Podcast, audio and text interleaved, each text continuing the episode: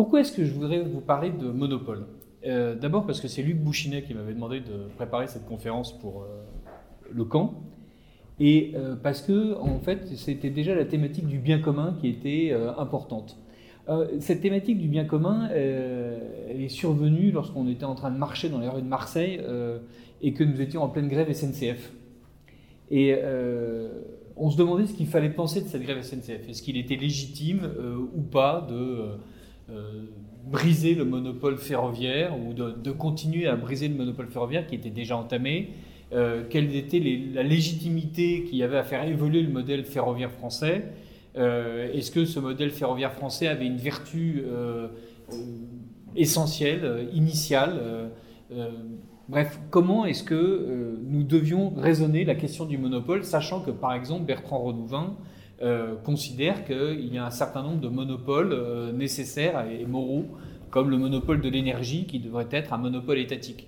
Vous savez qu'aujourd'hui, on a des sociétés privées qui, pour le moment, euh, nous vendent l'eau. Euh, euh, et bientôt, avec un peu de chance, nous vendrons l'air, en fait, et qu'il y a un affermage général de la France avec des sociétés privées qui, comme à l'époque des grands fermiers généraux, ont des délégations de services publics qui font que toute une série de biens communs, toute une série d'actions qui nous paraissent naturelles sont en fait désormais soumises à la loi marchande. se déplacer en voiture, se déplacer en train, se déplacer en avion, euh, euh, allumer le gaz de sa cuisinière ou faire chauffer sa résistance électrique sont dorénavant des choses qui ne sont pas issues d'un monopole public, mais d'opérateurs privés. Est-ce qu'on est mieux servi avec un opérateur privé qu'avec un opérateur public?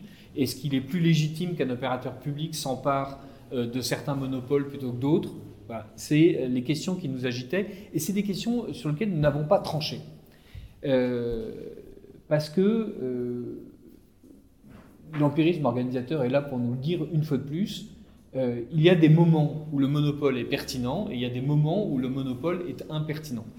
Il y a des moments où il paraîtrait légitime que la puissance publique s'empare d'un sujet d'investissement dans les infrastructures lourdes, ne serait-ce que pour éviter que le coût marginal de production soit si élevé, si on a envie de le rentabiliser, que le peuple n'ait pas accès à ce service.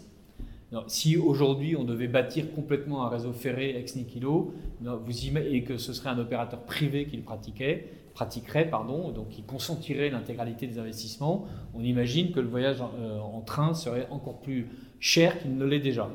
Sauf que dans les faits, euh, le voyage en TGV est, une ruine absolue et que, euh, comme l'ont déjà remarqué plusieurs bons auteurs, dont un article dans le Figaro d'hier ou d'aujourd'hui. Il y a une troisième classe qui commence à exister en France, troisième classe qui avait disparu. Avec les TGV Ouigo, on est en train de réinventer une, euh, s'appelle, un transport ferroviaire du pauvre qui avait disparu. Cette, cette réinvention de la troisième classe, vous, vous en trouverez un, bon article sur le site La vie des idées, qui est un site hélas tombé à gauche, mais qui émane du Collège de France et qui fait euh, des recensions de, livres avec des recensions très fouillées.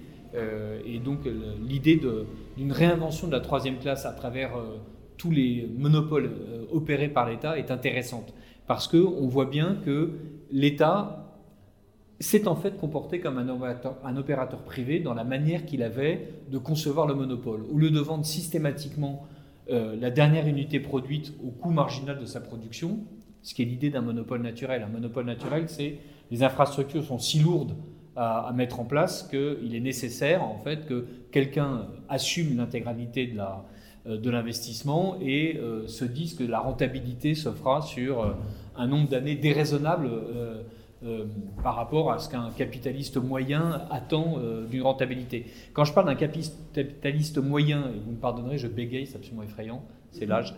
Quand je parle d'un capitaliste moyen qui attend une rentabilité, euh, ce n'est pas quelque chose qui est propre au XXIe siècle, ni même au XXe, ni même au XIXe. Je viens de terminer une très courte biographie de Champlain, donc euh, français, euh, sans doute protestant, en tout cas converti au catholicisme, qui a beaucoup exploré la Nouvelle-France. Donc là, je vous parle du début du XVIIe siècle. Et les marchands qui finançaient les expéditions pour aller en Nouvelle-France, autrement dit les armateurs qui payaient pour qu'un bateau traverse l'Atlantique, euh, exigeait une rentabilité immédiate des pelleteries. Autrement dit, il fallait choper du castor au Canada et le rapporter vite fait, parce qu'il y avait une mode du chapeau de castor qui sévissait grave en ce moment à Paris, euh, dû d'ailleurs à, la qualité précise du poil du castor, qui est légèrement barbelé, qui permet de faire des feutres extrêmement résistants. Euh, voilà, n'oubliez pas que tout est politique, y compris l'analyse du poil de castor. et donc, il n'y avait pas déjà à l'époque de volonté de long terme. On, vit un peu dans un fantasme sur les capacités d'investissement, il y a toujours eu une volonté en fait de rentabilité à très court terme. Même quand le roi Louis XIV décide de créer des, manufactures euh, euh, de verre ou de dentelle, euh, parce que les capitaux fuyaient de la France à l'étranger, étant donné que les gens riches, les, riches français, y compris les nobles, achetaient à l'étranger du verre, achetaient à l'étranger des dentelles. du coup, le roi rapatrie des, enfin, fait créer des industries ex nihilo, euh, là aussi. Même il va jusqu'à les capturer des, verriers à Murano, c'est quasiment un, roman. Ils sont allés enlever des familles entières pour venir les installer en France. Mais quand je parle d'enlèvement, c'est une opération d'agent secret. C'est le Rainbow Warrior, mais réussi. Donc, euh, donc les Italiens se retrouvent claquemurés en France, obligés de faire marcher les fours. Et donc on produit notre industrie du verre. évidemment, ça va à toute allure. Je veux dire, là, la fuite des capitaux était immédiate. Il fallait que la réponse soit extrêmement rapide. Et donc en 4-5 ans, on monte une industrie du verre et on dit aux nobles que ceux qui financent le verre ne, seraient pas frappés de rupture et donc pourraient, on peut, sans déroger à son statut de noble, devenir industriel du verre. Je m'égare un peu, mais vous voyez quand même que cette question du monopole est liée à euh, l'idée qu'il y a un bien nécessaire et qu'il est vendu à un prix qui permet à tout le monde d'en profiter. L'idée du monopole naturel, en tout cas. Revenons, euh, c'était beaucoup de, beaucoup de parenthèses, beaucoup d'arabesques. Euh, revenons, à la, revenons à la SNCF, puisque donc je suis en train de marcher avec Luc Bouchinet dans les rues de Marseille euh, pour aller à un cercle d'études. ce qui était intéressant avec le cas de la SNCF, et vous vous souvenez de la, des grèves et des discours, c'est il y avait la volonté libérale de l'Union européenne de déréguler, et donc une volonté qui est à l'œuvre depuis plusieurs années. Il y a déjà des pans entiers du, du trafic ferroviaire français qui sont dérégulés avec plus ou moins de succès, étant donné que les cheminots sont très résistants, mais il y a déjà des trains privés qui circulent. Et donc il y avait les dogmes de la dérégulation qu'on pouvait critiquer. Euh, on voyait aussi d'ailleurs que les chemins de fer britanniques qui avaient été privatisés étaient en fait une catastrophe. Et si je ne m'abuse, ils ont, la, décision a été quasiment prise, ou même a été prise, de, de renationaliser les chemins de fer euh, les chemins de fer anglais, c'est-à-dire la privatisation des chemins de fer n'avait absolument pas apporté les bienfaits que les capitalistes libéraux euh, en attendaient, c'est-à-dire les accidents se sont multipliés, la qualité du service s'est dégradée, le prix s'est envolé. Autrement dit, on a euh, réussi à céder au secteur privé un outil de transport qui bénéficiait à tout le monde pour qu'il le transforme en gabegie absolue et sans que le service soit assuré et en, faisant en sorte que justement les plus pauvres n'y aient plus accès.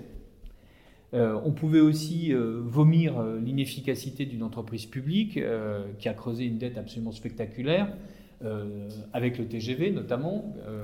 on pouvait montrer que la, qualité du service public avait été continuellement dégradée. Maintenant, quand vous prenez le train, vous avez la joie qu'on vous dise que si vous n'arrivez, vous ne pouvez plus sauter dans le train quasiment en marche. Vous êtes deux minutes avant, on vous refoule. Euh, on vous refoule, c'est-à-dire que les tourniquets automatiques qui sont chiants et qui ne marchent pas euh, euh, font en sorte que vous ne puissiez pas marcher avec votre smartphone ou avec votre e-billet que vous avez été obligé d'imprimer vous-même. Il n'y a plus d'agents sur les quais, il n'y a plus de pouce-pouce qui permettait de travailler ses valises sous prétexte que tout le monde maintenant a un bagage de soute avec des roulettes, alors que c'est pas vrai. Quand on part en conscout, on part avec des trucs qui sont beaucoup plus lourds. Mais voilà, donc on n'a plus de chariot, c'est absolument énervant. Je n'ai jamais été scout, mais je, compatis. Voilà. Et euh, on pouvait s'énerver contre la folie syndicale, on pouvait critiquer la méthode gouvernementale, on pouvait euh, faire ce qu'on voulait. Et euh, on pouvait du coup en abstraire quelque chose sur qu'est-ce que c'est qu'un monopole et quels sont les monopoles d'ailleurs qui étaient en jeu dans la SNCF. Donc il y avait le monopole du transport ferroviaire. Ça, c'est vraiment le typique, typique du monopole dit naturel. Quand on dit monopole naturel, c'est une expression toute faite qui ne dit pas que c'est la nature qui impose en fait le monopole, mais quasiment, c'est-à-dire que la nature des choses, exemple, je veux installer un réseau de chemin de, fer, je veux installer une infrastructure aéroportière, autrement dit, je veux euh, engager des travaux absolument titanesques, ben, la, nature même des travaux que vous engagez fait que le monopole est sans, doute une bonne solution. Sur un territoire donné, existence d'un réseau au coût d'installation très élevé, avec un seul opérateur pratiquant des tarifs fondés sur ses coûts marginaux, autrement dit la dernière unité produite, sans réduction de l'offre, autrement dit en évitant que, euh, au lieu d'avoir une gamme étendue de services, vous n'ayez plus qu'un seul type de service. La SNCF avant avait des trains de nuit, des trains de jour, euh, des trains intercités, des trains de banlieue. Là, bah, vous n'avez quasiment plus, vous n'avez quasiment plus de trains de nuit. Euh, on a privilégié le tout TGV. Du coup, on a considérablement dégradé les, liaisons transversales en, province. on a d'ailleurs arrêté certaines lignes. Il y a des gares qui ont été fermées. On y substitue des cars. donc il y a eu une réduction de l'offre SNCF. Euh, les, tarifs ne sont pas fondés sur les coûts marginaux, puisqu'ils euh, sont fondés sur la, volonté d'investir. Au lieu qu'on valorise le réseau tel qu'il est aujourd'hui et qu'on le, vende, à chaque fois, ce qu'on vend, c'est la volonté de constituer une réserve d'investissement. Ce qui est scandaleux, par exemple, dans le cas des autoroutes, c'est que le réseau autoroutier tel qu'il est construit est rentable. Donc euh, le coût marginal de, maintien du réseau autoroutier est faible. Donc le prix qui est perçu par les sociétés d'autoroutes est indu au regard de euh, euh, l'extension du réseau autoroutier tel qu'elle est, telle qu'elle est programmée. Mais euh, du coup, là, il y a une substitution de la manière de constituer le prix du réseau autoroutier, qui est de dire, d'une part, je veux la rentabilité en tant qu'actionnaire, là aussi je vais ouvrir une parenthèse de plus, donc, entre le moment où euh, l'État a cédé toutes ses participations autoroutières ou presque, et aujourd'hui, euh, l'ensemble des dividendes que se sont versés les sociétés autoroutières équivaut au prix qu'elles ont versé euh, à l'État pour acheter, acheter les concessions. Autrement dit, si l'État avait gardé la concession, il serait aujourd'hui riche de tous les dividendes qu'il se serait versé à lui-même et il continuerait à posséder le réseau autoroutier et à, pouvoir, euh, à pouvoir continuer à percevoir les dividendes qui, à partir de l'année prochaine, donc constituent une perte sèche pour l'État. Donc, euh, de temps en temps, le fait de constituer un monopole est intelligent, le fait de le garder est une décision stratégique à prendre. Si c'est une logique purement financière qui a conduit l'État à céder euh, sa participation dans, les réseaux, euh, dans le réseau autoroutier, on voit que c'était une décision qui, financièrement, était une décision de pur court terme. La question du monopole, elle est exactement là. C'est-à-dire, en fait, quel est le moment où le monopole est intelligent? Revenons sur le, le, monopole naturel.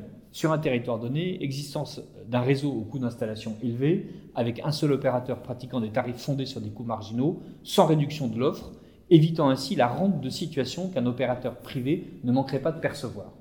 Euh, l'opérateur privé est réputé vouloir s'enrichir, et s'enrichir donc indûment, euh, en augmentant ses tarifs et en réduisant son offre. Si je suis le seul possesseur privé d'un bien, je peux effectivement faire en sorte que la cherté, enchérir ce bien euh, à volonté, puisque personne d'autre n'est capable de le produire.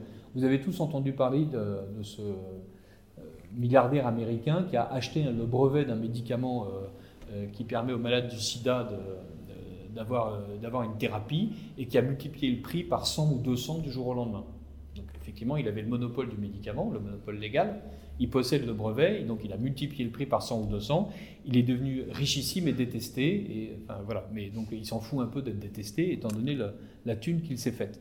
on, voit euh, ce que c'est que, effectivement, posséder un monopole.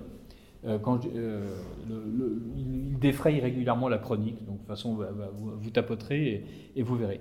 Donc, il y a, normalement, le monopole naturel d'État évite la rente de situation, c'est-à-dire, l'État, soucieux du bien commun, fait en sorte de, vendre non pas à, bas prix, mais au juste prix, qui est celui de la dernière unité produite euh, par rapport à, tout ce qu'il est nécessaire de faire. Et, en évitant de constituer euh, en fait, de grosses réserves euh, d'une part pour servir un dividende euh, qui n'a pas lieu d'être, et d'autre part pour programmer des investissements qui n'ont pas forcément lieu d'être. On reviendra sur cette question des investissements parce qu'en fait, toute l'histoire de la SNCF, c'est l'histoire de, l'apparition du TGV comme étant un truc intelligent et qui en fait est une catastrophe. Donc le premier monopole dans l'histoire de la SNCF, c'était le monopole du transport ferroviaire. Il y avait aussi une espèce d'oligopole, euh, autrement dit, le monopole, c'est un seul, l'oligopole, c'est quelques-uns, un peu, comme les oligarques. Donc, c'était le quasi-monopole de la représentation syndicale. qui participe en fait du monopole moral de l'État. C'est intéressant aussi de, se rendre compte que l'État en France euh, décide d'avoir un monopole moral sur certaines questions. Là aussi, parenthèse, vous me pardonnerez, quand euh, Marlène Schiappa euh, apostrophe en direct Cyril Hanouna parce qu'il a invité Émile Duport et que Marlène Schiappa explique à Cyril Hanouna que le fait d'inviter Émile Duport sur un débat sur l'avortement, c'est en fait un délit d'entrave à l'avortement, c'est l'État s'arroge un monopole moral absolument stupéfiant puisque la loi permet en fait d'avoir un débat. le délit d'entrave à l'avortement, c'est quand quelqu'un euh, qui est en, position d'autorité, autrement dit un médecin, euh, par rapport à quelqu'un qui lui fait une demande médicale, euh, lui, donne de mauvaises informations, de fausses informations ou refuse de lui donner de l'information pour que l'IVG soit pratiqué. Émile Duport et Cyril Hanouna son médecin sans que je suis sardine à l'huile. L'émission de Cyril Hanouna n'est pas une clinique ni un hôpital, quoi qu'on pense de, Cyril Hanouna. Autrement dit, on était euh, largement en dehors du cadre du délit d'entrave à la loi. Mais Marlène Schiappa, en tant que gouvernement, décide en fait de, de motu proprio de donner une extension morale au délit d'entrave et elle menace de ses foudes Cyril Hanouna et Émile Duport. Donc il y a ce monopole moral de l'État qui est euh, comme une extension très désagréable de sa fonction d'arbitrage. L'arbitrage, normalement, c'est organiser les conditions de la représentation.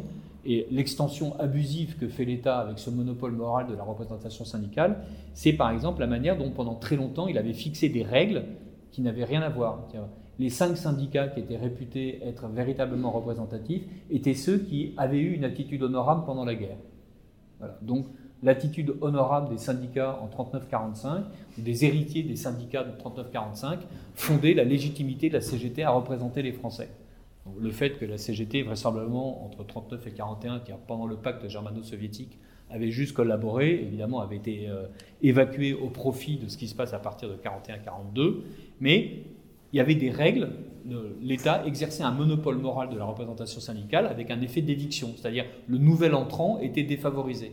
Un nouveau syndicat, par exemple, pouvait exister, mais n'était pas forcément un des partenaires euh, euh, sociaux, euh, selon la formule consacrée, obligatoires. Seules les cinq syndicales vertueuses, les cinq centrales syndicales vertueuses avaient, ce statut.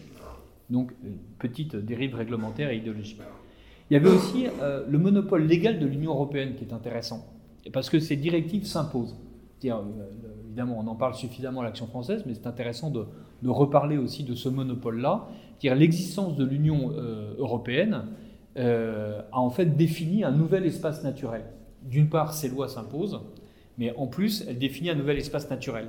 Parce que comme il n'y a plus de frontières euh, théoriques, euh, l'Union européenne a fait voler en éclats, en fait, les monopoles publics des compagnies aériennes intérieures. donc ça, c'est très intéressant. C'est-à-dire, les compagnies aériennes intérieures étaient typiquement un cas de monopole naturel. C'est-à-dire, on, est obligé d'acheter des avions, de construire des aéroports. Évidemment, euh, acheter un avion, le faire voler euh, sur Air Inter, euh, construire des aéroports et en beurrer absolument la surface du territoire, ça coûte un fric, un fric fou. Donc, l'État français décide de s'adjuger le monopole du transport intérieur. Et tous les États dans le monde, d'ailleurs, quasiment, s'adjugent le monopole du transport intérieur sur le, à l'intérieur des limites nationales. Quand l'Union européenne arrive, il n'y a plus de limites nationales. En fait, donc, il n'y a plus de nécessité de, ce monopole naturel-là. Le nouvel espace naturel, c'est celui des 10, 12, 14, 25, 28 membres de l'Union européenne. Et à l'intérieur de ce nouvel espace, évidemment, les compagnies euh, aériennes nationales n'ont plus lieu d'être. Donc, le, marché du transport aérien national, qui était réputé trop cher pour permettre à une compagnie d'être rentable, euh, euh, disparaît. Nouvelles frontières, nouvelles règles, la concurrence explose au sein d'un nouvel espace naturel. Et donc ça, ça aussi, c'est tout à fait intéressant parce que les lignes intérieures sur les marchés européens n'étaient réputées rentables que pour un seul opérateur. Il a suffi qu'on change en fait de règle du jeu, c'est-à-dire de, dire maintenant il n'y a plus de frontières, pour que brusquement les monopoles d'accès aéroportuaire qui n'étaient réservés qu'aux compagnies nationales, et autrement dit, elles organisaient la rareté du produit, une compagnie nationale pouvait faire en sorte qu'une autre compagnie ne puisse pas atterrir, ne ou ne puisse pas euh, surtout euh, opérer euh, un trajet, une route qu'elle avait elle. Je dis n'importe quoi. Vous alliez en avion de Paris à Marseille, vous êtes Air Inter, vous avez le droit. Euh, la compagnie Iberia euh, voulait faire un vol Marseille-Paris, elle n'avait pas le droit. donc l'État était en mesure de le refuser. Une fois qu'on fait voler ça, brusquement, l'ouverture à la concurrence euh, du transport aérien dans les années 90 s'est traduit par une, augmentation de l'activité dans le secteur, un développement de l'offre de transport, une baisse des prix du transport aérien et une croissance de l'emploi. Autrement dit, les justifications théoriques du monopole naturel, qui peuvent paraître pertinentes, tout à l'heure je, les racontais euh, sans ironie et sans, euh, sans esprit de, dénigrement, si on nous dit que ça coûte tellement cher d'installer un transport ferroviaire que autant que l'État le prenne en charge, parce que voilà, lui a les reins, euh, la capacité financière, euh, la capacité d'investissement de long terme pour le faire, effectivement, c'est super crédible. Dans le cas du transport aérien, ça s'est révélé complètement idiot. En fait, dès qu'on a supprimé la fiction théorique, de théorie économie de la nécessité d'un monopole naturel, on s'est rendu compte que euh, on pouvait abandonner une situation quasi monopolistique dans chaque pays pour avoir une libre concurrence au niveau de l'Union européenne, sans que personne, sinon les compagnies euh, nationales, évidemment, qui ont toutes fait faillite ou presque, euh, en, pâtissent, puisqu'il y a eu plus de transports, moins cher, dans plus de directions. Voilà, autrement dit, là, le monopole naturel n'avait pas lieu d'être. C'est là où l'empirisme organisateur nous dit que la question du monopole est aussi une question de moment. Peut-être qu'il est intéressant d'avoir un monopole naturel de la construction euh, euh, aéronautique et du transport aéronautique au moment où on est en phase de, de lancement de la nouvelle technologie. Si on croit véritablement que cette nouvelle technologie est absolument nécessaire au bien commun, l'État peut considérer qu'il doit encourager l'industrie. On est en plein en ce moment dans euh, la technologie numérique l'État a soigneusement organisé, l'État français en tout cas, la faillite complète de toutes les industries euh, nationales qui étaient capables de, lutter euh, contre la concurrence américaine. L'État a fait tous les choix intelligents, comme par exemple de pousser le Minitel et d'éviter Internet alors que c'était avait été inventé par des savants français. L'État a fait en sorte de quasiment perdre euh, tout ce qu'il pouvait perdre en matière de supercalculateurs, jusqu'à ce que maintenant il essaie de se récupérer avec Atos. Mais l'État a privatisé à mort euh, tout ce qu'il avait à privatiser. Mais on aurait pu penser qu'effectivement, on penserait même encore maintenant que le fait que l'État assume d'avoir des data centers qui permettent de, euh, de proposer un cloud qui ne soit pas cher, un cloud qui soit sécurisé, etc., serait pertinent. Mais l'État, pour le moment, ne, ne s'engage pas là-dedans. L'État a décidé qu'en fait, il y avait une nécessité absolue à numériser euh, l'intégralité de nos rapports sociaux, mais il y avait la même nécessité de n'être absolument pas présent euh, en tant qu'État dans le secteur numérique avec un monopole naturel, alors qu'on sait que les coûts d'investissement sont dantesques. Là aussi, euh, entre un centre de données, le fait d'installer la fibre, il y a une infrastructure technique, il, y a un Internet physique qui est, mais enfin, d'autres comment en parlent savamment, comme Enzo et notre ami. Euh, voilà, donc vous pourrez poser des questions tout à l'heure et me mettre minable sur la, nécessité du, monopole. Je me suis un peu perdu, je vais revenir à la SNCF. Ce qui était en jeu, c'est la manière dont l'État décide qu'il est seul capable d'assurer la protection d'un bien, produit ou service, la protection, la production et la distribution sur son espace, au motif que lui seul est capable d'administrer les infrastructures nécessaires. Donc c'est un monopole de bien commun. Mais euh, parce que euh, le territoire est vaste, la population est nombreuse, les conditions sont difficiles, les techniques sont compliquées, les financements sont élevés, donc l'État lui seul peut garantir. Donc on voit qu'il y a une équation que monopole égale service, et monopole égale service mieux rendu, et monopole égale service mieux rendu, assuré et sans profit indu. Lorsque la Compagnie des Alpes, qui euh, est filiale de la Caisse des dépôts et consignations, qui doit maintenant s'appeler la Caisse des dépôts tout court, finance les remontées mécaniques des villages alpins. Elle le fait euh, en investissant quasiment à fond perdu parce qu'elle vise une très petite rentabilité à très long terme. C'est-à-dire les grosses stations étaient capables de se payer des remontées mécaniques, les petits villages, eux, même avec des syndicats intercommunaux, étaient incapables de le faire. Donc la Compagnie des Alpes est créée pour équiper en remontée mécanique l'ensemble du domaine skiable français, et elle invente le domaine skiable français. on, se met à installer euh, des tire-fesses, euh, des télésièges, euh, des œufs, et, tout ce que vous voulez en matière de transport de, skieurs, avec des rentabilités à 20, 25, 30 ans. Autrement dit, pas un banquier normal n'aurait investi sur ce genre de choses. La Compagnie des Alpes a institué un quasi-monopole en fait, du financement des remontées mécaniques, avec en plus des conditions qui permettaient aux communes de rester propriétaires de l'outil installé, etc. Ça, c'était intelligent. Il y avait, si on considère que le tourisme est un bien commun parce que euh, l'organisation de ce tourisme, ce sont des revenus, il était pertinent que l'État y mette le doigt. On peut toujours discuter de la pertinence du ski comme bien commun ou comme nécessité vitale, euh, mais euh, voilà, par exemple, au Québec, il y a un monopole gouvernemental de la vente des vins. Pourquoi? Où est la nécessité vitale que ce soit le gouvernement québécois qui vende le pinard? Personne, évidemment, n'est capable de le prouver, mais ça assure des recettes aux Québécois, on en est content, mais voilà, la nécessité vitale d'assurer ce service-là euh, n'est pas évident. Mais donc, la puissance publique a mis en place avec succès un monopole des financements de domaine skiable. C'était pertinent.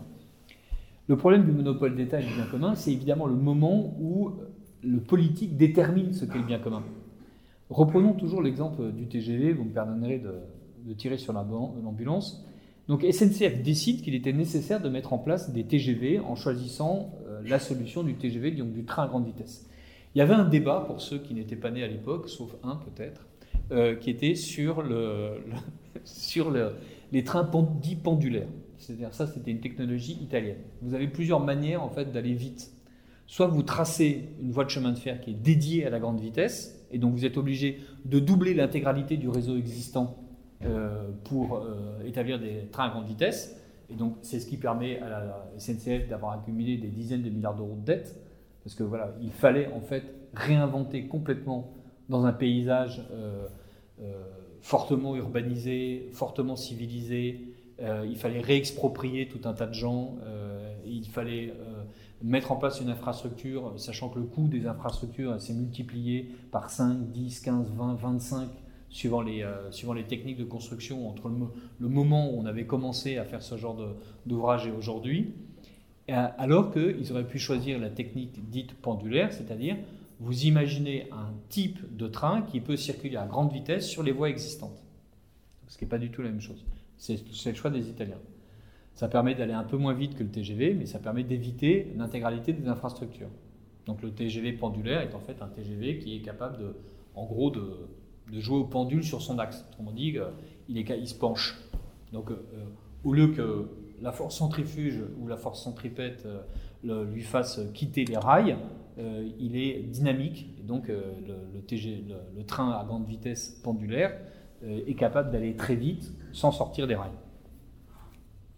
La, la, SNCF choisit le TGV et donc déclenche un endettement massif, la disparition de la compagnie aérienne interne, évidemment France Inter, pardon, Air Inter s'est retrouvé à vendre des vols qui n'avaient aucun intérêt, puisque j'étais obligé de me rendre à l'aéroport, de prendre l'avion, de descendre à un autre aéroport. Je me tapais deux taxis, ça, ça coûtait déjà cuir et poil, et ça prenait longtemps, alors qu'effectivement, le TGV me met en trois heures à, à, Marseille pour que je puisse faire une conférence au cercle d'études de Luc, ou me met en deux heures et demie euh, à Bordeaux pour que je puisse faire une conférence à Bordeaux. donc si jamais vous avez besoin de conférences ailleurs, n'hésitez pas.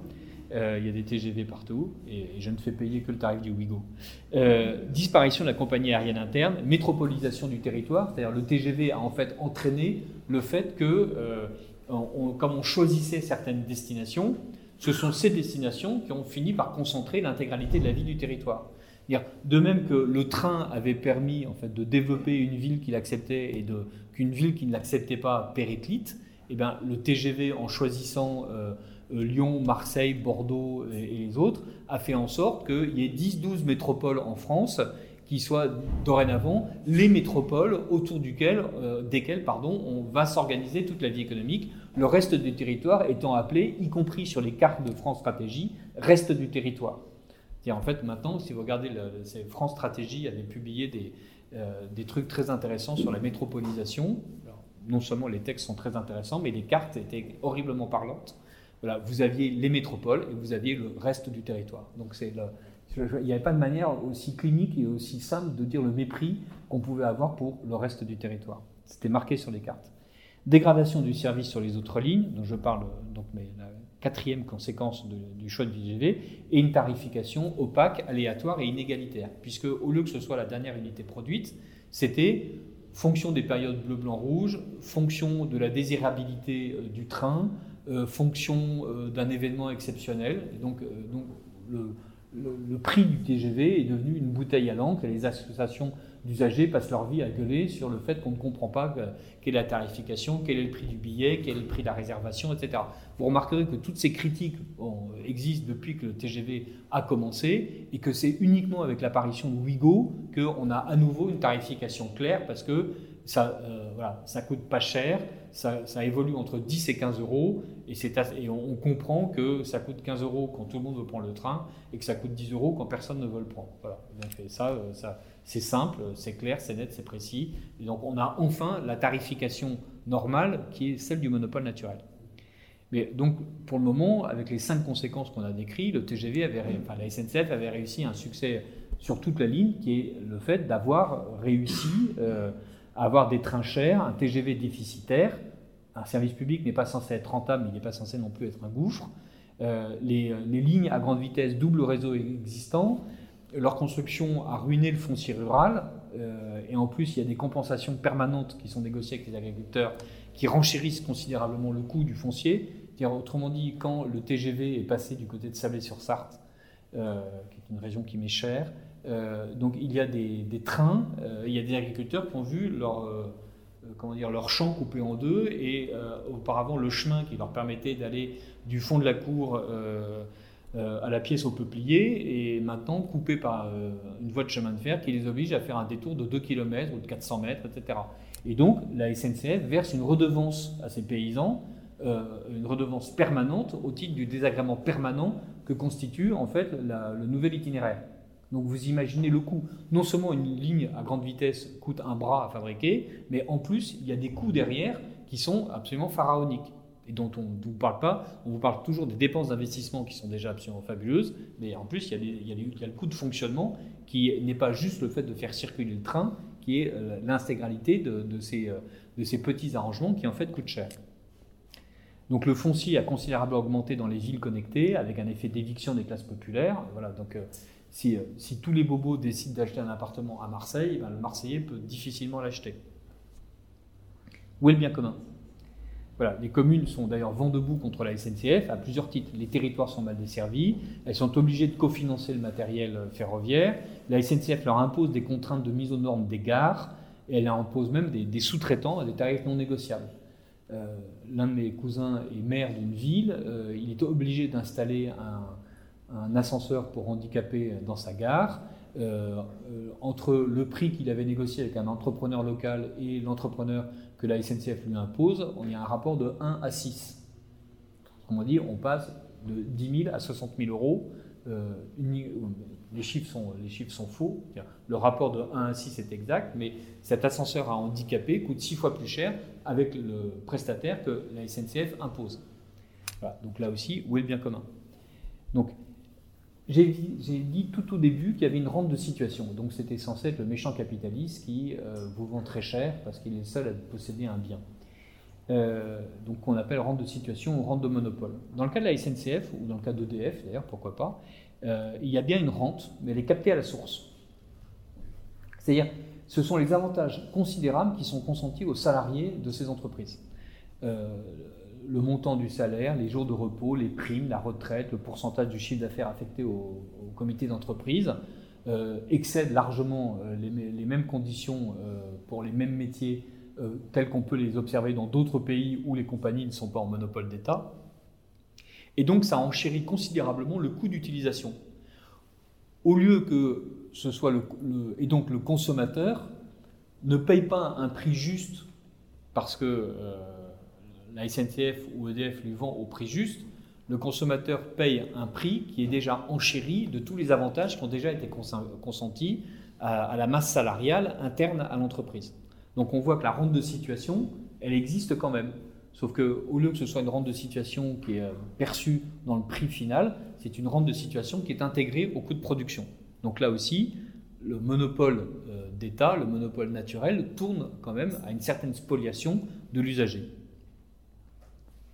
J'ai parlé des barrières réglementaires qui protègent le monopole. Euh, jusqu'à l'absurde, donc en interdisant que quiconque puisse faire rouler un train, faire, voler un avion. le gouvernement a déclaré d'intérêt général des travaux dont il n'était pas certain qu'il contribue réellement au bien commun. Par exemple, la ligne LGV qui permet de gagner 10 minutes pour aller en Bretagne est-elle véritablement un intérêt général? Est-ce que gagner 10 minutes est une cause d'intérêt général au point qu'on décide qu'il est absolument nécessaire de construire cette ligne à grande vitesse Voilà. Euh, donc je vous ai déjà parlé du système pendulaire.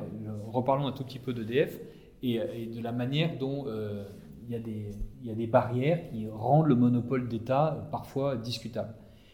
Le choix d'EDF, par exemple, a été de construire des centrales atomiques après les centrales thermiques et les barrages hydroélectriques.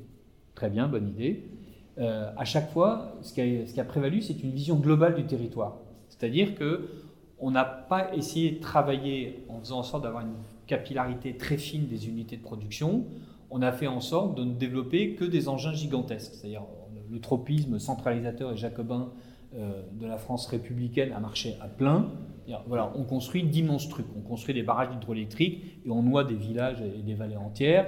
On construit des centrales nucléaires et en même temps et surtout, on décourage systématiquement les petits producteurs d'électricité en multipliant les obstacles administratifs. donc c'est là où on voit que le, bien commun, brusquement, se transforme en défense des intérêts acquis de ceux qui possèdent l'entreprise prétendument monopolistique naturelle.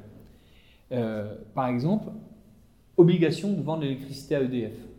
Par exemple, impossibilité d'autoconsommer sa propre production. Ça vient d'être levé. Mais euh, en France, euh, voilà, jusqu'à l'année dernière, on ne pouvait pas autoconsommer, ou si on voulait autoconsommer, c'était un peu compliqué. Par exemple, si vous, êtes producteur vous étiez producteur d'électricité, vous deviez faire installer un compteur spécial qui coûtait euh, un abonnement de 1500 euros, vous vendiez votre électricité à EDF qui vous la rétrocédait. Donc autrement dit, l'autoconsommation euh, coûtait 10 fois plus cher que le gain que vous pouviez en espérer.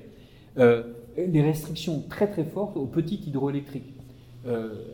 Aujourd'hui, en France, ça y est, les barrières réglementaires se lèvent, mais euh, il y a encore 5 ans, vous pouviez installer des, barrages hydroélectriques, ou plutôt, surtout, vous pouviez installer des turbines hydroélectriques dans votre, dans votre rivière, si vous avez la chance d'habiter au bord d'une rivière en Allemagne, parce qu'il y avait un matériel hydroélectrique de petite taille qui était vendu, vous ne pouviez pas le faire en France. Ou là aussi, vous pouvez faire au prix de 1000 chinoiseries qui rendaient la chose si horriblement compliquée et si chère que généralement les gens renonçaient. Maintenant, on peut beaucoup plus facilement commencer à installer des, petits barrages hydroélectriques. Mais ces petits barrages hydroélectriques sont du fait de la personne privée qui, toute seule, produit son électricité, qui bientôt toute seule va pouvoir la consommer, qui bientôt toute seule va pouvoir la vendre à quelqu'un d'autre. On est en train d'imaginer des immeubles qui sont capables de produire leur propre électricité parce que les vitres vont devenir euh, bientôt productrices d'électricité par, le rayonnement qu'elles captent, parce qu'on est capable d'installer du photovoltaïque sur les toits. Et on est en train d'imaginer les outils réglementaires qui permettent à deux immeubles de part et d'autre de la rue de se vendre l'électricité qu'ils produisent chacun aux différents moments de la journée en fonction des besoins de chaque, de chaque immeuble. Mais là aussi, il y a cinq ans, c'était impossible en France. Tout était centralisé par EDF. Donc il n'y a, a, pas de il n'y a pas de. Ce monopole naturel, euh, qui peut paraître légitime, fois plus, c'est que construire une centrale nucléaire, ça met longtemps. Financer une centrale nucléaire, ça met un siècle. Donc, euh, un financier normal s'engage rarement sur un 70 ans ou un siècle. Euh, celui qui lance le, programme nucléaire, peut-être que son petit-fils verra la fin du financement du programme qu'il a lancé on voit bien effectivement que, à part l'État, il y a peu de gens qui sont capables de le faire.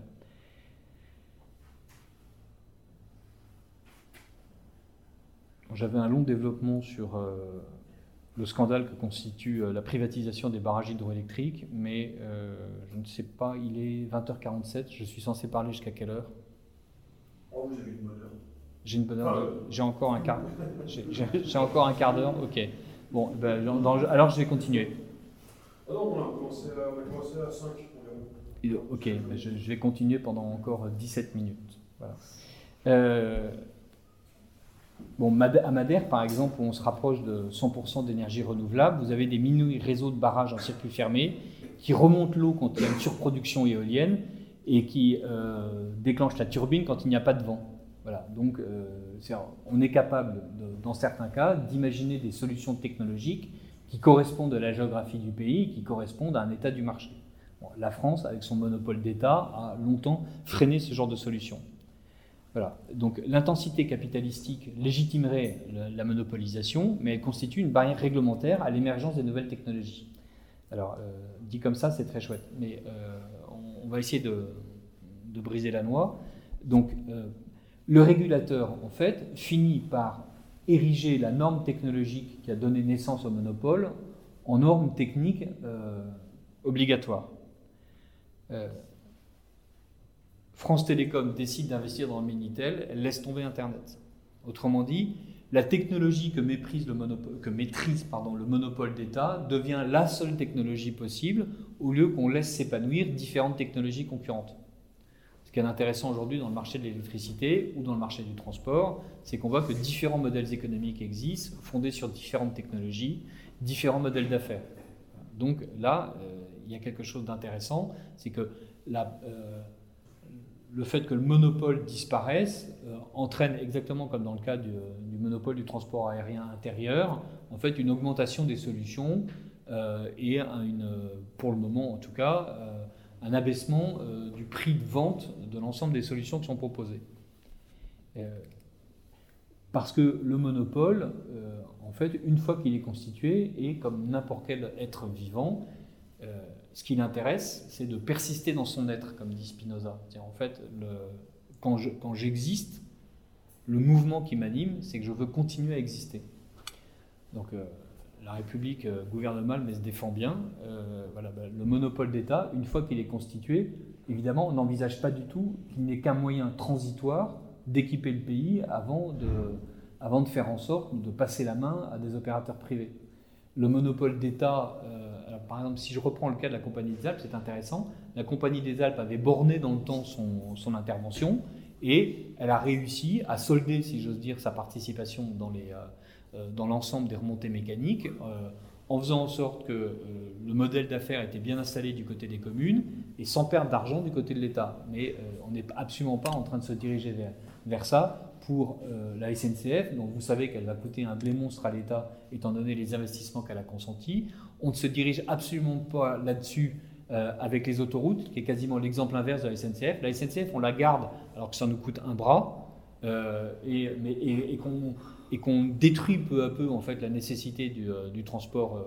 du transport ferroviaire, puisqu'on a réussi à faire en sorte que le service public soit considérablement dégradé dans les régions qui ne sont pas les régions métropolitaines. Euh, je, ne parle pas de la métropole au sens le territoire euh, situé entre Dunkerque et Marseille, mais euh, les, différentes métropoles, les 10-12 métropoles qui constituent la France de la métropolisation. et j'ai perdu le sens de ma phrase, mais c'était, c'est dommage. C'était un, joli balancement. Les autoroutes. les autoroutes. Dans le cas, merci. Dans, le cas, félicitations. Je de me passer à voir tout à l'heure. Et le, dans le cas des autoroutes, au contraire, on a vendu euh, trop vite une participation, euh, enfin un, outil que l'État avait entièrement financé, et donc qui, s'il l'avait gardé, aurait constitué un revenu. Et un revenu où l'État aurait pu maîtriser justement la manière dont euh, on vend l'unité, la dernière unité produite, autrement dit, dont on vend le péage. Mais donc, on l'a cédé. On l'a cédé avec, comme je vous l'ai dit, sur les 10 ans de, depuis 10 ans que la cession a eu lieu, les entreprises se sont remboursées en dividendes versés ce qu'elles avaient versé à l'État. Elles vont continuer à se verser un dividende sur un réseau qu'en fait elles n'ont pas construit. Donc là, l'État a rigoureusement tout perdu. les dépenses d'investissement euh, euh, que les euh, compagnies d'autoroutes mettent en avant pour justifier l'enchérissement du prix du péage, évidemment, est sans commune mesure avec les travaux réellement réalisés ou qui seraient réellement à réaliser qu'elles ne vont pas reconstruire l'intégralité du, réseau autoroutier. Donc l'investissement, la création du monopole fait qu'ensuite le monopole veut continuer à exister, quand bien même sa raison d'être a disparu. parce que l'investissement est si énorme qu'il ne peut pas être abandonné. C'est le cas des, centrales nucléaires. Ça a coûté tellement cher tellement personne ne sait comment euh, traiter réellement le combustible euh, usagé, euh, tellement personne ne sait pas comment on va faire pour démanteler véritablement une usine, une, centrale nucléaire, Il y a des centrales nucléaires qui sont démantelées depuis 20 ans en France. donc ça fait 20 ans qu'on accumule du déchet avec cinq classes de déchets, depuis les déchets très faiblement radioactifs jusqu'aux déchets horriblement radioactifs. Je ne vous garantis pas l'exactitude des termes, mais là aussi, donc, si, si vous voulez, l'autorité de sûreté nucléaire vous donnera exactement la manière dont ça fonctionne. Donc il y a plusieurs classes de déchets et donc on est en train d'apprendre comment démanteler une centrale nucléaire depuis 20 ans alors qu'on en a euh, quelques dizaines et qu'on est en train de continuer à en construire d'autres avec des modèles euh, de réacteurs différents. Là, on est parti dans une espèce de course au nucléaire qui peut être tout à fait pertinente d'un point de vue euh, de l'autonomie énergétique. On nous explique que c'est le, truc le plus propre possible et avec l'empreinte carbone la plus basse, mais est-ce que véritablement on n'est pas en train là aussi de s'être jeté pour le plaisir d'avoir une consommation électrique extrêmement élevée dans quelque chose dont, l'intérêt a dépassé le cadre du bien commun, puisque donc la nécessité de l'infrastructure nucléaire est, moins évidente. Donc il y a des effets pervers classiques d'une administration qui en arrive à considérer qu'elle est la fin des moyens qu'elle gère plutôt qu'elle euh, est au service des administrés. La perpétuation du service public dans ses prérogatives est devenue plus importante en fait que le service réellement distribué. EDF a installé ses pilotes n'importe comment, l'éducation nationale discrimine l'enseignement privé, la sécurité sociale étant continuellement, par exemple, son empire dans toutes les spécialités médicales avec le tiers payant. On est en train de mettre, mettre en place le tiers payant pour les psychologues, avec une, bonne usine à gaz, c'est-à-dire euh, les médecins français euh, euh, prescrivent trop de psychotropes. Donc, si le médecin français prescrit trop de psychotropes, il faut l'obliger à prescrire du psychologue. Donc, on met en place un parcours de soins où il y aura d'abord 10 séances de, euh, de, psychologues qui vont permettre, en fait, dans le calcul euh, fumeux de, la sécurité sociale, de diminuer les psychotropes euh, proposés par le médecin. Sauf qu'en fait, rien n'interdit dans la région test où c'est mis en place au médecin de continuer à prescrire des psychotropes tout en ayant par ailleurs engagé son, son malade à suivre ces, ces 10 séances de, euh, ces 10 séances de, psychothérapie. Donc euh, on va faire exploser les coûts de psychothérapie sans résoudre le problème de la prescription des psychotropes, sachant qu'au bout des 10 séances de psychothérapie, de toute façon, il y a la possibilité d'en reprendre tout en continuant à consommer des psychotropes. D'ailleurs, le psychologue pouvant lui-même, au bout d'un moment, considérer que dans la deuxième phase, après les 10 premières séances, les psychotropes sont en fait nécessaires. Donc, pour diminuer la consommation de psychotropes, on fait en sorte de multiplier la consommation de psychologues, on ne va pas résoudre le problème économique. Le numerus clausus en France et venait de l'idée que plus il y avait de médecins, plus il y avait de prescriptions de médicaments, donc on allait diminuer le nombre de médecins parce que ça allait diminuer le nombre de prescriptions de médicaments. Ça a été écrit, je ne suis pas en train de vous raconter une histoire grotesque, c'est véritablement les calculs des énarques au moment de la constitution du numerus clausus qui nous permet aujourd'hui d'avoir des déserts médicaux en France. Voilà, parce qu'il y avait une approche strictement financière euh, du bien commun. Il y avait déjà une financiarisation complète du service public. Donc le monopole de la sécurité sociale, que le monde entier nous envie, comme le TGV euh, et, tout le reste, euh, est là aussi une espèce de, perversion du sens commun, une perversion du bien commun. Ce qu'on a installé roule pour lui-même plutôt que de rouler pour le bien public. Donc là, j'avais prévu deux super longues parenthèses sur les autoroutes, mais j'en ai déjà pas mal parlé, et euh, sur les barrages. On va parler un tout petit peu des barrages, puisque donc ça fait partie des, euh, euh, ça fait partie là aussi de ce que l'Union européenne nous impose. Donc l'Union européenne veut déréguler le marché de l'hydroélectricité. Donc ça veut dire que la France doit faire en sorte que ce ne soit plus EDF qui opère les barrages, mais d'ouvrir à la concurrence les barrages déjà construits. Donc là aussi, en fait, c'est l'État qui a assumé l'intégralité de, euh, des frais de fonctionnement. Et donc les opérateurs privés vont récupérer un outil de production qu'ils n'auront pas payé. Et où vraisemblablement, le prix de vente sera inférieur euh, au coût d'investissement tel qu'il existerait aujourd'hui pour reconstituer le même barrage hydroélectrique.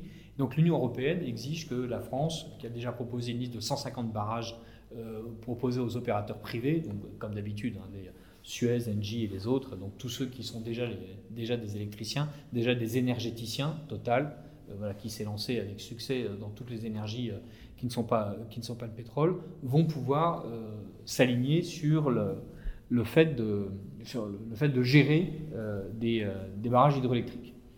EDF, pour le moment, gère 85% des 433 concessions du pays. un ou plusieurs barrages reliés à une même centrale électrique. Le reste est déjà géré par Engie des structures régionales comme la Compagnie nationale du Rhône, la Société hydroélectrique du Midi, etc. Donc d'ici 2022, 150 barrages vont être privatisés. C'est l'équivalent de trois réacteurs nucléaires nouvelle génération. Et l'ensemble des barrages, donc 20 gigawatts, devra être privatisé d'ici 2050. Donc les appels d'offres euh, vont être lancés d'ici la fin de l'année. Et il y a déjà six pays étrangers qui sont intéressés, ou il y a déjà six compagnies qui sont d'origine nationale étrangère qui sont euh, intéressés pour investir en France. Donc c'est 70% des énergies renouvelables qui sont euh, fournies par ces barrages hydroélectriques. C'est une électricité qui n'est pas chère du tout, 20 hein, à 30 euros du mégawatt-heure. Euh, alors que par exemple le prix du nucléaire c'est 36 à 40, 33 à 46 euh, euros du, euh, du mégawatt-heure et que les énergies éoliennes par exemple sont sursubventionnées et ont des, coûts d'achat absolument dantesques. Une fois qu'un opérateur privé possède le barrage, il peut très bien décider de fermer le barrage et d'attendre que le pic de consommation fasse rouler la pénurie d'électricité pour relancer la flotte et vendre, son électricité. Évidemment, on espère que le, législateur euh, l'incitera à faire les choses bien. Mais dans le cas d'Alstom, euh, qui a été vendu à General Electric, General Electric a cessé la maintenance des, centrales nucléaires euh, il y a quelques mois, le temps d'une négociation musclée avec EDF pour la revalorisation des services de la maintenance. Autrement dit, on se rend compte qu'un opérateur privé, dans le cas d'un un outil dont on peut raisonnablement penser qu'il est dangereux, est prêt à arrêter les opérations de maintenance, donc autrement dit, est prêt à mettre en danger l'ensemble de la population, parce que son intérêt économique est de revaloriser sa prestation. Donc, qui sait ce qui va se passer avec les, bassins hydroélectriques? D'autant que ces bassins servent bien sûr à produire de l'électricité, mais c'est aussi en fait toute la régulation hydraulique d'une région qui est euh, soumise euh, en fait, à l'existence de ces bassins hydroélectriques. Ils ont d'abord été pensés pour produire de l'électricité, et maintenant, ça fait partie des bassins de rétention, ça fait partie de la manière dont on règle le flux des rivières. Autrement dit, il y a une fonction écologique et il y a une fonction hydraulique qui est totalement distincte de la fonction de production d'électricité et qui néanmoins appartient à celui qui possède le barrage. Comment est-ce qu'on va le vendre? Euh, Est-ce que, ce bien commun-là va être, va être réglé? Parce que ce bien commun-là, en fait, n'est pas valorisable pour le moment. EDF assume gratuitement ce service des eaux qui n'est pas le service de production hydroélectrique. Là, pour le coup, on voit que ce monopole d'État devient ambivalent. C'est-à-dire, d'un côté, on peut penser que EDF, avec tout ce que j'ai dit sur le petit hydroélectrique, etc., a quand même sérieusement tapé dans la gamelle à force de mettre des barrières à l'entrée pour être le seul à posséder la possibilité de produire et de distribuer de l'électricité, de transporter l'électricité et de vendre à chaque fois ce qu'elle faisait. Mais en même temps, elle euh, remplit gratuitement euh, un service public qui est le service des eaux. là, pour le coup, est-ce qu'on ne se retrouve pas dans un cas de monopole naturel qui n'est qui plus justifié par euh, sa fonction initiale, mais qui serait justifié par la fonction seconde? Donc, typiquement, c'est pour ça qu'on a continué à marcher avec Luc dans les rues de Marseille sans arriver à résoudre véritablement la question du monopole naturel et que j'arrive devant vous ce soir en ayant à peu près les mêmes doutes. Dire que la question est complexe me paraît bien résumer la chose et considérer qu'il est évident qu'il faut privatiser l'intégralité du secteur de l'énergie ou qu'il est évident qu'il faut nationaliser l'intégralité du secteur de l'énergie est une posture que je ne pense pas que des gens d'Action française puissent adopter. On va laisser Renouvin euh, considérer qu'il faut absolument nationaliser l'intégralité des, des, ressources naturelles euh, exploitées et euh, on va laisser Macron expliquer qu'il faut libéraliser l'intégralité du truc. Mais voilà, nous, on va rester tranquillement au milieu des deux et on va voir comment ça marche. voilà, donc euh, les sécheresses, euh, l'hydroélectricité, gna gna gna. Ok. Donc l'histoire de la constitution des monopoles en France, c'est autant celle d'un vrai service public qui aménage le territoire, la Compagnie des Alpes, que d'une spoliation technocratique, EDF, ne visant que l'intérêt général désincarné au prix du mépris du paysage, des équilibres écologiques, du mépris des équilibres, écologiques, du mépris des intérêts particuliers, euh, d'une brutalité étatique, d'une volonté d'ignorer les solutions plus éclatées, plus localisées, plus privées. Voilà. J'ai beaucoup parlé de la gestion de l'eau, mais en fait, l'État gère mal l'eau. Donc on va revenir un tout petit peu en arrière. Les lois avantagent les concessionnaires privés au public. Euh, les retenues d'eau servent de base nautique les bassins de rétention ne jouent plus leur rôle dans les crues, etc. Et on a bien vu avec ce qui s'est passé dans l'Aude que euh, les schémas d'occupation des sols, les plans locaux d'urbanisme, en fait, sont euh, écrits en dépit du bon sens. Donc, on voit qu'il y avait un intérêt en fait à ce monopole d'État qui était un intérêt secondaire devenu primordial, qui était celui de la gestion de l'eau, mais avec là aussi des aberrations. Si je vous parle un peu de la gestion de l'eau, c'est que par exemple, je ne sais pas si vous êtes intéressé à l'utilisation des eaux de pluie. En France, vous ne pouvez pas utiliser les eaux de pluie si elles n'ont pas ruisselé sur votre toit. Euh, autrement dit, pour utiliser la flotte, si jamais vous mettez une piscine et qu'elle se remplit, en théorie, euh, euh, vous n'avez pas le droit d'utiliser cette eau. Donc vous devez utiliser l'eau qui a ruisselé sur le toit. En usage extérieur, vous pouvez l'utiliser pour laver votre voiture, mais par exemple, la municipalité a le droit de vous interdire d'utiliser l'eau de pluie pour arroser votre jardin. Et en usage intérieur, vous avez besoin d'avoir deux circuits d'eau différents. Euh, avec, euh, donc, bah, admettons par exemple que vous ayez envie d'utiliser l'eau de pluie pour laver la vaisselle et évacuer ce que vous faites dans les cabinets, eh bien, vous avez besoin d'avoir un circuit euh, dédié en fait à l'eau de pluie, avec un local euh, qui euh, doit être accessible de l'extérieur, avec un carnet d'entretien que vous tenez, vous êtes obligé de tenir un carnet d'entretien, et les agents de l'État ont le droit une fois par an de venir chez vous et de vérifier l'intégralité de votre installation. Donc, quand on parle de monopole naturel ou quand on parle de, tentation jacobine et de tentation étatique, on voit que l'eau de pluie, qui a l'air d'être un bien commun, etc., est en fait régulant régulé par l'État et régulé dans le sens d'une interdiction d'utiliser l'eau de pluie. Pour m'empêcher de boire l'eau de pluie parce que je suis un crétin, donc en fait, on ne m'autorise qu'à laver ma voiture. Et pour des raisons qui nous échappent totalement, certaines municipalités ont décidé que je ne pouvais pas arroser mes tomates avec l'eau de pluie. on ne saura pas pourquoi, ou plutôt généralement, on sait pourquoi, parce que ce sont les municipalités qui ont négocié un contrat de service public avec, euh, en gestion déléguée auprès de Veolia, de SOR, euh, qui va changer de nom, ou qui a déjà changé de nom avec un peu de chance, euh, ou de l'ex-compagnie générale des eaux, qui est devenue Veolia en partie, etc. Donc autrement dit, on force les gens à acheter l'eau municipale. Ce qui est intéressant avec l'image de, l'eau de pluie, euh, avec l'idée des barrages hydroélectriques, avec la manière dont EDF facture ou ne facture pas les choses, empêche ou non le petit hydroélectrique d'apparaître, avec la manière dont le TGV est quasiment obligatoire et présenté comme un bien commun, euh, y compris dans l'extension de 10 minutes pour aller au fin fond de la Bretagne, alors que bon, les gens normaux ne vont pas au fin fond de la Bretagne, euh, c'est qu'on voit que le monopole d'État en France est d'abord un monopole de contrôle. La justice, l'armée, la police, l'éducation, les transports, l'énergie, la monnaie, euh, voilà. ce que l'État fait avec le monopole, c'est qu'en fait, il étend continuellement le domaine du, son domaine de contrôle du citoyen dans la plupart de ses actions. On aurait pu avoir d'autres options politiques comme la structuration de filières industrielles dans un but d'indépendance nationale. Euh, le cas des activités militaires, par exemple. On pourra avoir des choix sociaux. Mais par exemple, si on prend le cas de la filière militaire, au contraire, à l'intérieur des règles de l'Union européenne, la France a vu disparaître la quasi-intégralité de son industrie militaire. Je ne parle pas des, avions qu'on n'arrive pas à vendre, même à l'Europe, même à nos partenaires européens. Euh, je ne parle pas des, euh, des bateaux, euh, puisque Naval Group, avec un peu de chance, va se retrouver avec euh, Thierry. Mais par exemple, la fabrication des fusils d'assaut, la fabrication des munitions, des petites munitions. Je me suis euh, laté avec mon beau-frère sur les missiles. Donc voilà, je tiens à dire qu'il s'agit des petites munitions, des munitions de petit calibre. Voilà, ce sont autant d'industries qui ont disparu sans que l'État ne structure une filière nationale. Et pourtant, ce monopole naturel qu'on nous présente aussi en fait comme un outil de souveraineté, comme un outil d'indépendance, Là, pour le coup, avoir une industrie nationale euh, qui permet non pas d'acheter une partie de nos munitions euh, aux pays, euh, pays moyen-orientaux bah, ne paraîtrait pas complètement hors de sens. On a réussi en, 70, en 14-18, en 39-45 à désarmer, et à chaque fois, ça a été particulièrement intelligent. Donc là, on n'est pas non plus dans un monde où l'ensemble des menaces ont disparu. Donc, on a un mouvement de d'extension continuelle des fonctions régaliennes, avec un double mouvement en fait de retrait de l'État.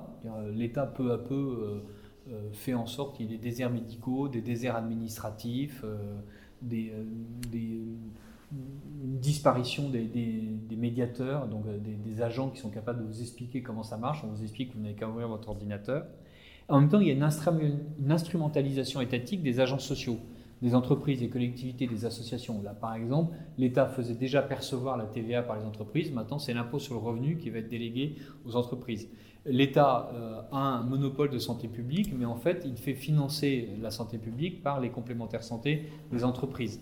Euh, L'État a des euh, ambitions morales en matière d'inclusion des, des différentes diversités, mais ce sont les entreprises qui sont censées être les agents inclusifs de cette diversité.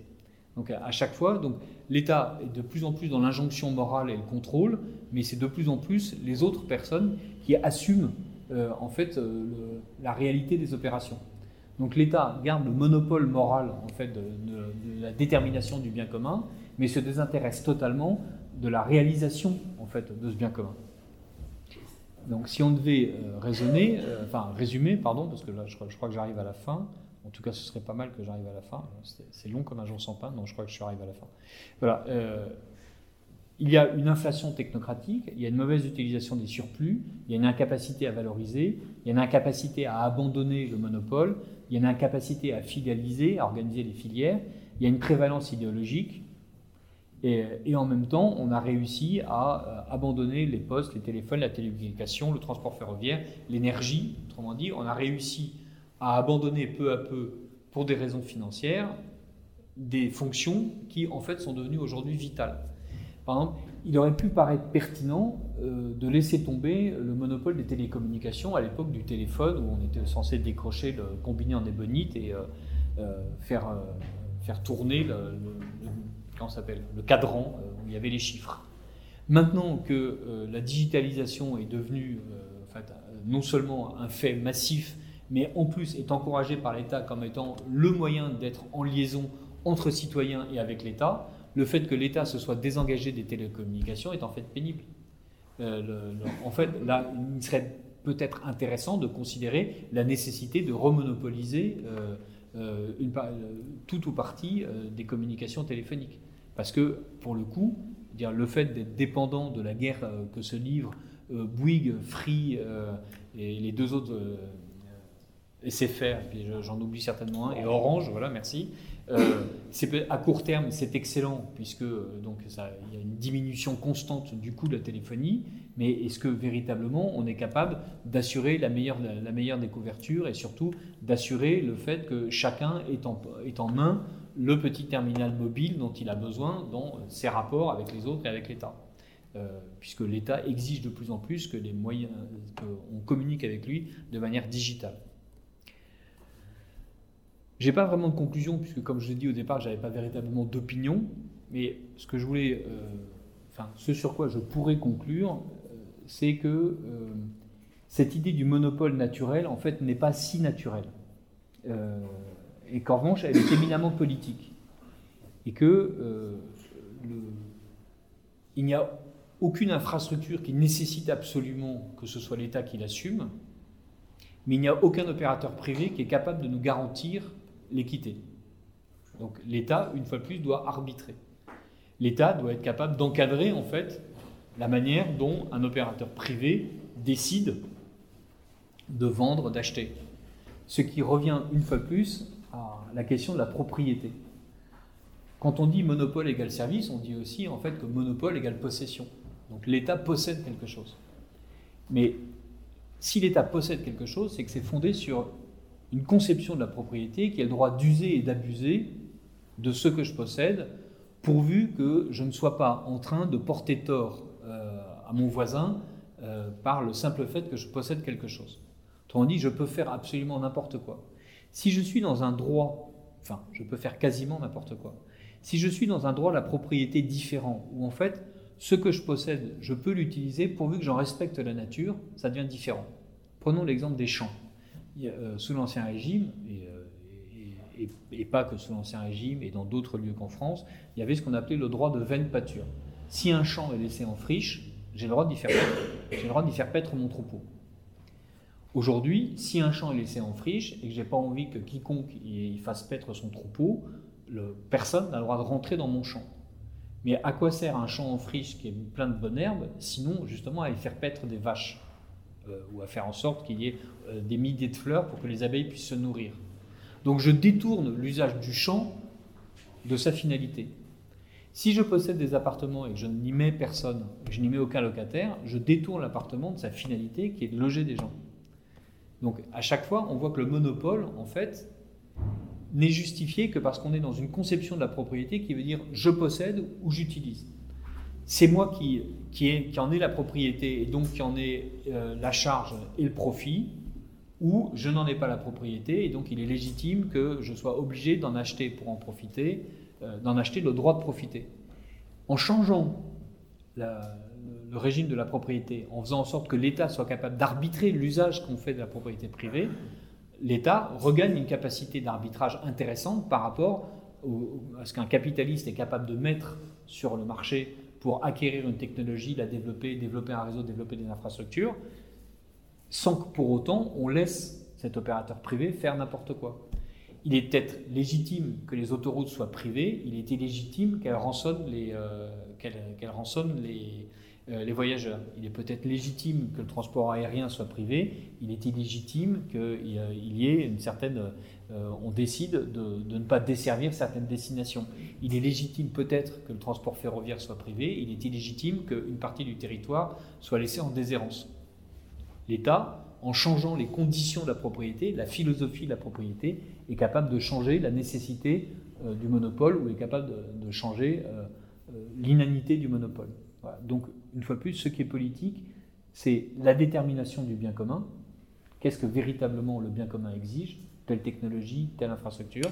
Et quelles sont les conditions d'arbitrage? Quand l'État devient propriétaire comme un propriétaire privé, les conditions d'arbitrage ne sont pas réunies. Et au contraire, tous les biais qui sont la rente de monopole, la rente de situation, euh, euh, la perpétuation de, l'entreprise indépendamment du bien réel qu'elle rend, sont en fait assumés par l'État de dire ce qui est devenu la formule. Vous savez, l'État assume.